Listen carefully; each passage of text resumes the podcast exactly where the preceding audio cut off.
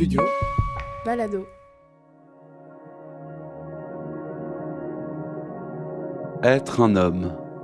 Un podcast qui donne la parole à des garçons homosexuels, des histoires intimes, à la première personne du singulier. Épisode 6. La demi-sexualité de Julien.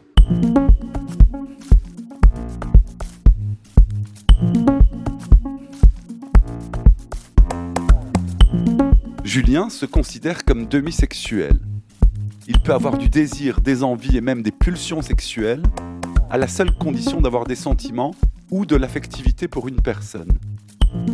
Julien n'a pas de fantasme, il n'a pas besoin d'être stimulé par des choses qui le font rêver ou qui n'arriveront jamais. Mais alors, comment s'ouvrir et se connecter à l'autre pour faire rencontre? Julien a 34 ans et il se définit comme gay. C'est un nounours costaud et bien en chair. Il a les yeux bleus perçants et la barbe bien taillée. Être un homme, Michel-Ange Vinti.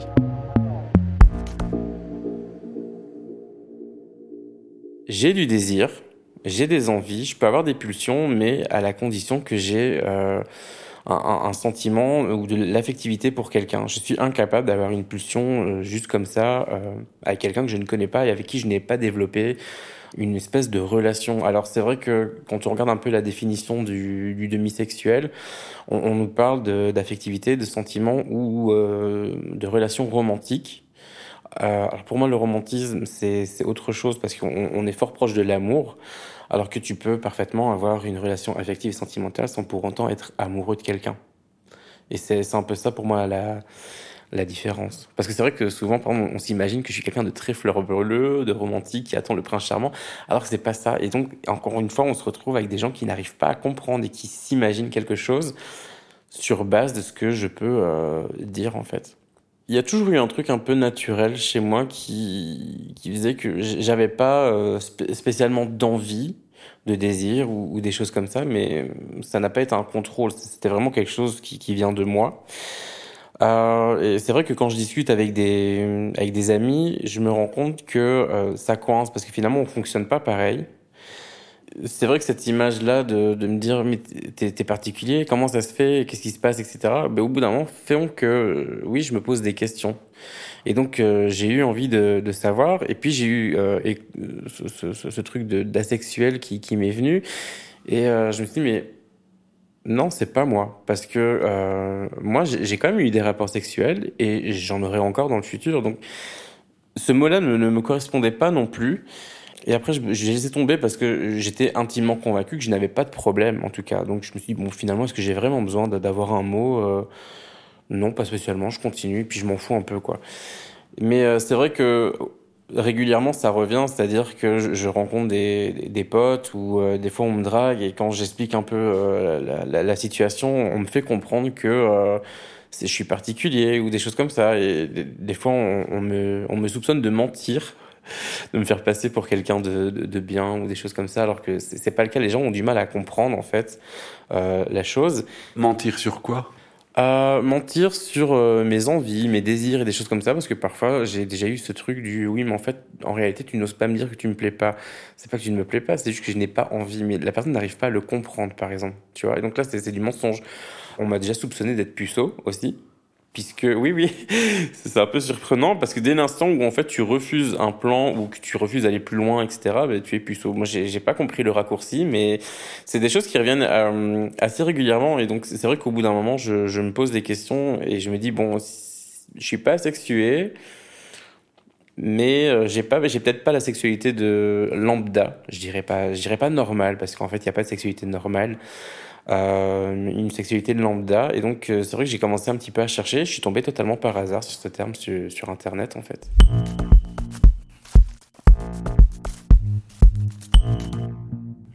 Est-ce que, est que tu as déjà vécu une relation demi-sexuelle? Non.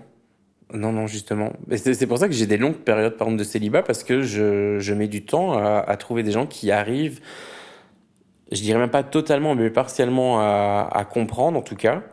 Mais euh, disons qu'une fois que l'affectivité ou, euh, ou les sentiments sont là, on va dire que les choses se font. Tu vois, c'est plus une façon de... Euh, comment dire? Oui, une fois que l'affectivité est là, les, envies sont là, de façon régulière en fait. Mais en, l'absence de sentiments ou d'affectivité, ben, il, ne se passera rien.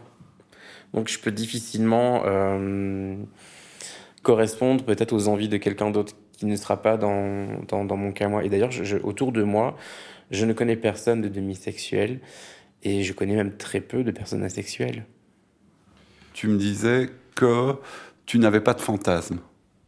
Oui, totalement. C'est vrai que euh, des fois, on discute entre potes et euh, certains parlent de leur fantasme. Et quand vient mon tour, c'est quoi ton fantasme? Ben en fait, je dis rien. Je, n'ai pas de fantasme. Alors là, mais non, c'est pas possible. Tout le monde a des fantasmes. Et, et, non. Et moi, je le justifie par le fait que finalement, je suis assez content de, de moi. De, de, ma vie sexuelle. Moi, ça, ça me convient totalement. Et donc, je, je n'ai pas euh, ce besoin de plus. Je n'ai pas besoin d'avoir des choses qui me font rêver, des, choses qui peut-être n'arriveront jamais, qui peuvent euh, me stimuler d'une certaine façon. Parce que pour moi, le fantasme, c'est aussi ça, c'est d'être stimulé. Et, euh, et j'ai pas besoin de ça, en fait. Donc, effectivement, j'ai pas de fantasme. C'est toujours un peu bizarre, de, enfin, pour les autres, en, tout cas, de, l'entendre. Mais oui, c'est possible. Et ce qu'il faut aussi dire, c'est qu'en réalité, être demisexuel n'a rien à voir avec la libido. On a une libido. C'est juste qu'elle se déclenche euh, autrement qu'une autre personne lambda, je vais dire. Elle se déclenche euh, comment? Via l'affectivité, les, les, les, sentiments, la, et du moins la relation qu'on peut développer euh, avec quelqu'un. C'est là où, le, je vais dire, le charme opère. Ouais, c'est du charme en fait. Il y a, il y a un peu ce truc de, de, de, séduction aussi, finalement, de, quand on développe une relation euh, sentimentale, affective, ou romantique, euh, comme euh, parfois on peut l'entendre. Mais donc concrètement, tu fais peu de rencontres, voire pas du tout. Exactement. Il y a très très peu de rencontres parce que finalement, euh, ben, si on prend l'exemple des applications, on, on sait tous euh, comment ça, ça, se passe. Et donc effectivement, euh, moi je vais très vite comprendre les choses. Et si la personne ne l'accepte pas, c'est pas grave. Je vais pas chercher à te convaincre. En fait, c'est tant pis tu, tu n'as pas compris et c'est pas grave. Parce que, euh, encore une fois, je, je, me retrouve seul, mais la solitude ne me fait pas peur. En tout cas, moi, je ne le vis pas mal. Et surtout, et ça, je pense que je t'en avais parlé, c'est que je ne connais pas le manque euh, sexuel, du coup. Parce que parfois, certains, certaines personnes peuvent avoir ce manque et du coup être, entre guillemets, contraints, se dire il faut que je trouve quelqu'un.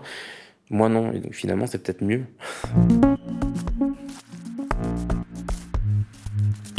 Studio Balado, être un homme.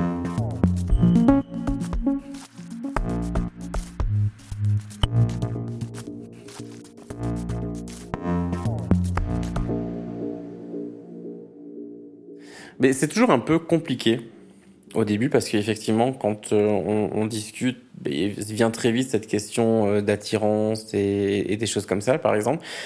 Et du coup, moi, je suis directement, je reste sur mes positions J'affirme, euh, en tout cas, qui je suis, etc. Donc c'est vrai que c'est pas toujours euh, facile à comprendre. Et par exemple, le dernier petit ami que j'ai eu, lui, s'était mis, ah, il était têtu, hein, et du, du coup, s'était mis en tête qu'il allait arriver à ses fins sans pour autant euh, avoir besoin de construire une relation. Et finalement, c'est un peu moi qui l'ai eu à son propre jeu parce qu'il a fini par finalement développer des, des sentiments pour moi. Et c'est comme ça qu'on a eu cette relation. Mais sans ça, il, il se serait rien passé. Pourtant, il s'était mis un peu ce challenge, par exemple. Tu vois. Et au début, vous n'aviez pas de relation sexuelle?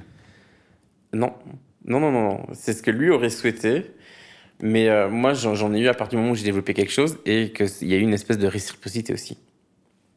C'est vraiment ce moment-là. Mais du coup, c'est toujours un, un peu euh, compliqué. Ou alors, on, je tombe euh, rarement sur des gens qui peuvent comprendre.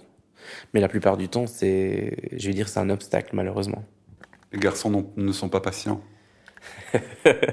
les garçons ne sont pas patients. Après, je, je sais pas si c'est vraiment de la patience. Parce que tu peux pas non plus forcer quelqu'un à, développer euh, de l'affectivité et ou une autre forme de sentiment pour euh, pour toi, mais en tout cas ils, ils sont peut-être pas ouverts d'esprit ou euh, ils ne voient que, le, que, les choses que par leur spectre à eux puisque euh, le fait finalement d'enchaîner les relations, pour eux, c'est totalement normal. Et puisque c'est eux qui m'envoient ce truc du tu es bizarre. Alors qu'en fait, moi, que tu fasses des, des trucs à plusieurs, que tu enchaînes les relations, en vrai, je m'en fous. Mais toi-même, Julien, tu ne, tu ne développes pas de l'affectivité ou de l'affection pour euh, n'importe qui. Ah non, ça c'est sûr. heureusement, heureusement d'ailleurs. Non, non, non, c'est quelque chose qui euh, qui se construit. Donc euh, c'est vrai que la plupart du temps, ça peut par exemple démarrer d'une relation amicale en fait, qui va par après prendre une, une autre tournure.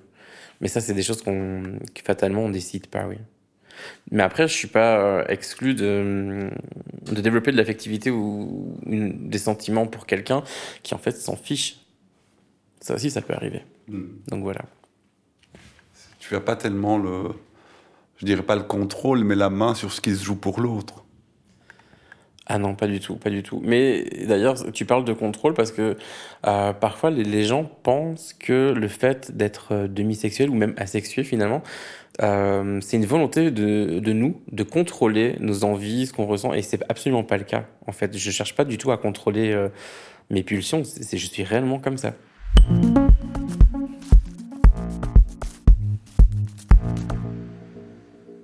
Il n'y a pas si longtemps, j'ai réfléchi, parce que des fois, c'est vrai que je sens un vide en moi, et comme s'il me manquait quelqu'un. Et euh, j'ai ma petite théorie là-dessus. Mais c'est vrai que euh, pendant très longtemps, euh, et là j'ai accepté la chose, c'est que j'ai cherché à avoir quelqu'un qui, qui fonctionnait comme moi, et qui ressentait les choses comme moi, et qui pensait comme moi. Euh, pour autant, dans mes présentes relations, euh, j'ai été avec des gens qui pensaient différemment que moi. Ça s'est aussi bien passé. C'est vrai que j'ai cette sensation de, de manque. Il me manque quelqu'un. Et j'ai toujours euh, cherché à, à avoir comme si j'avais besoin de combler, en fait. Ouais. Et comment tu vois ton, tu imagines ton avenir amoureux? C'est le hasard qui opère, en fait. C'est-à-dire que moi, je, je ne provoque pas les rencontres. Je pense que c'est quelque chose qui nous tombe dessus. Et donc ça, pourra me tomber dessus tout à l'heure, comme ça pourra arriver dans trois ans, c'est pas grave pour moi. Et puis je, je vivrai ce que j'ai à vivre avec la, personne. Encore une fois, je suis pas dans l'optique de forcément euh, me, dire j'ai besoin de trouver l'homme de ma vie pour, pour avancer, c'est pas ça du tout. Je pense qu'on rencontre des gens et il y a une histoire qui se crée et l'histoire elle peut durer euh, deux mois, elle peut durer deux ans, vingt ans. C'est euh, ça se passe comme ça en fait. C'est pas c'est pas déterminé et je peux pas le déterminer. Être demisexuel, euh, c'est pas forcément. Alors, il peut y avoir des jours où ça peut être plusieurs fois par jour, mais il y a, des, il peut y avoir euh, peut-être plusieurs jours sans avoir d'envie aussi. Et donc, c'est vrai que si l'autre a, a, le besoin, le désir, c'est un peu compliqué de se dire je dois être opérationnel parce que l'envie ne vient pas nécessairement. Et donc, c'est vrai que parfois ça peut coincer. Après, c'est des discussions et euh, on voit comment on peut s'arranger aussi. Hein, mais mmh. voilà. Tu es très cérébral?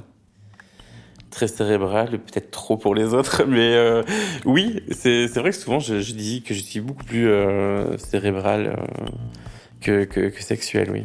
Ça c'est vrai. C'était Être un homme, un podcast documentaire de Michel-Ange Vinti. Tous les épisodes de la série ont été enregistrés dans mon salon à Bruxelles pendant l'été 2021. La musique originale est signée David Federman Clément Berman a réalisé le mixage. La production, elle, a été assurée par Julien Barbier. Merci à Jérôme Casanova, Temba Bébé, Céline Mariage et Philippe Moquel pour l'accompagnement éditorial. Un témoignage, un commentaire ou une expérience à partager, écrivez-nous à l'adresse studio-studiobalado.com. Vous pouvez soutenir le développement d'une deuxième saison d'être un homme via le lien buy me a coffee slash être un homme en un mot. Être un homme est une production du studio Balado, association sans but lucratif, avec le soutien de l'Èche-Fine de l'égalité des chances de la ville de Bruxelles. Merci infiniment pour votre écoute. À bientôt.